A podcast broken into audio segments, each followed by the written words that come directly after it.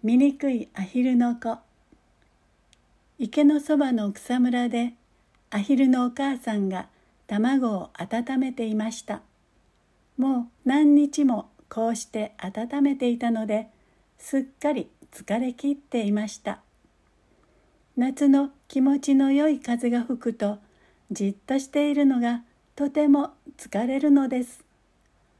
お散歩しながら青々したスカンポの葉っぱをちょいとつまんでみたいなとか池で人泳ぎしたらどんなに気持ちいいかしらとか思うとじっとしているのはとても大変なことです。それでも我慢強いお母さんはつぶやきました。もう少しあとちょっと頑張れば。しばらくすると卵が一つずつ割れ始めました。あっちからもこっちからもピヨピヨ泣きながら小さな頭が覗き始めました。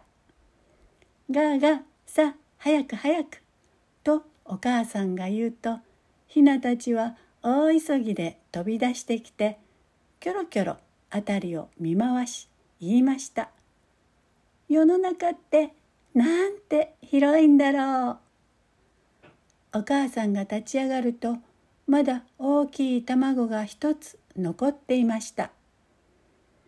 そこへおばあさんアヒルがやってきて言いました。どんな具合かね？あれ？その大きな卵は七面鳥のかもしれないよ。放っておき。でももう少し温めてみますわ。せっかく今まで温めたのですもの。お母さんが頑張っているとやっと大きな卵は帰り出てきたのはとても大きな醜い子でした。お母さんアヒルはなんて大きな子でしょう。ひょっとしたら七面鳥の子かもしれないわ。と心の中で思いました。アヒルのお母さんは子供たちを連れて池へやってきました。お母さんが水に飛び込むとヒナたちも一羽ずつ続いて飛び込みました。醜いアヒルの子も泳いでいます。まあよかった。ちゃんと泳いでいるわ。あの子はやっぱり私の子だわ。お母さんは子供たちに今度は歩き方を教えました。さあ足を外に向けて歩きなさい。パタパタパタ。あそこにいるアヒルさんの前に行ってご挨拶しなさい。とっても優しいおじいちゃんよ。子供たちが歩き方を練習しているとアヒルたちが集まってきました。この子は何だい？こんな汚い子は真っ平だね。一羽のアヒルが醜いアヒルの子を押し倒しました。お母さんは怒って文句を言いました。構わないでちょうだい。この子はあなたに何にもしないじゃありませんか。おかみさん、あんたのお子さんはみんな器量よしだよ。でもあの醜い子だけは出来損ないだね。もう一羽のアヒルが言うとお母さんは答えました。きっと卵の中にいすぎたのがいけなかったのですよ。でも気立ての良い子ですしそれに男の子ですからもう少し経てば見かけもきっと良くなると思いますわ。日が経つにつれて醜いアヒルの子はますますみんなからバカにされるようになりました。兄さんたちや姉さんたちでさえ猫に捕まればいいのにと意地悪を言いお母さんでさえもどこか遠くへ行ってくれたらと思うようになりました。ある日とうとう醜いアヒルの子は生垣を越えて逃げ出しました。そして大きな沼まで歩いていきました。沼で寂しい夜を過ごすと翌朝野鴨がやってきて言いました「あいへんてこな格好しているね。君旅に出る気はないかい？よそへ行けばひょっとしたら幸せになれるかもしれないよ。その時パーンと鉄砲の音がして野鴨が空から落ちてきました。狩りが始まったのです。カモたちは一斉に飛び立って逃げていきました。アヒルの子は頭を羽の下に隠そうとしてびっくりしました目の前に大きな恐ろしい犬がいました。ところが犬は歯をむき出しただけで向こうへ行ってしまいました。ああよかった。でも僕があんまり醜いものだから犬さえ知らん顔してるんだ。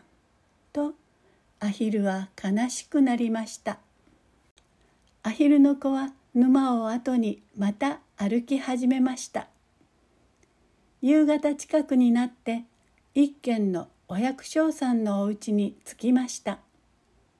その家にはおばあさんと鶏と猫が住んでいました。翌朝おばあさんは見慣れないアヒルが家に迷い込んでいるのに気がつきました。こりゃとんだ儲けものだよ。これからはアヒルの卵も食べられる。だけどオスのアヒルでなけりゃいいがな。まあ試しに飼ってみよう。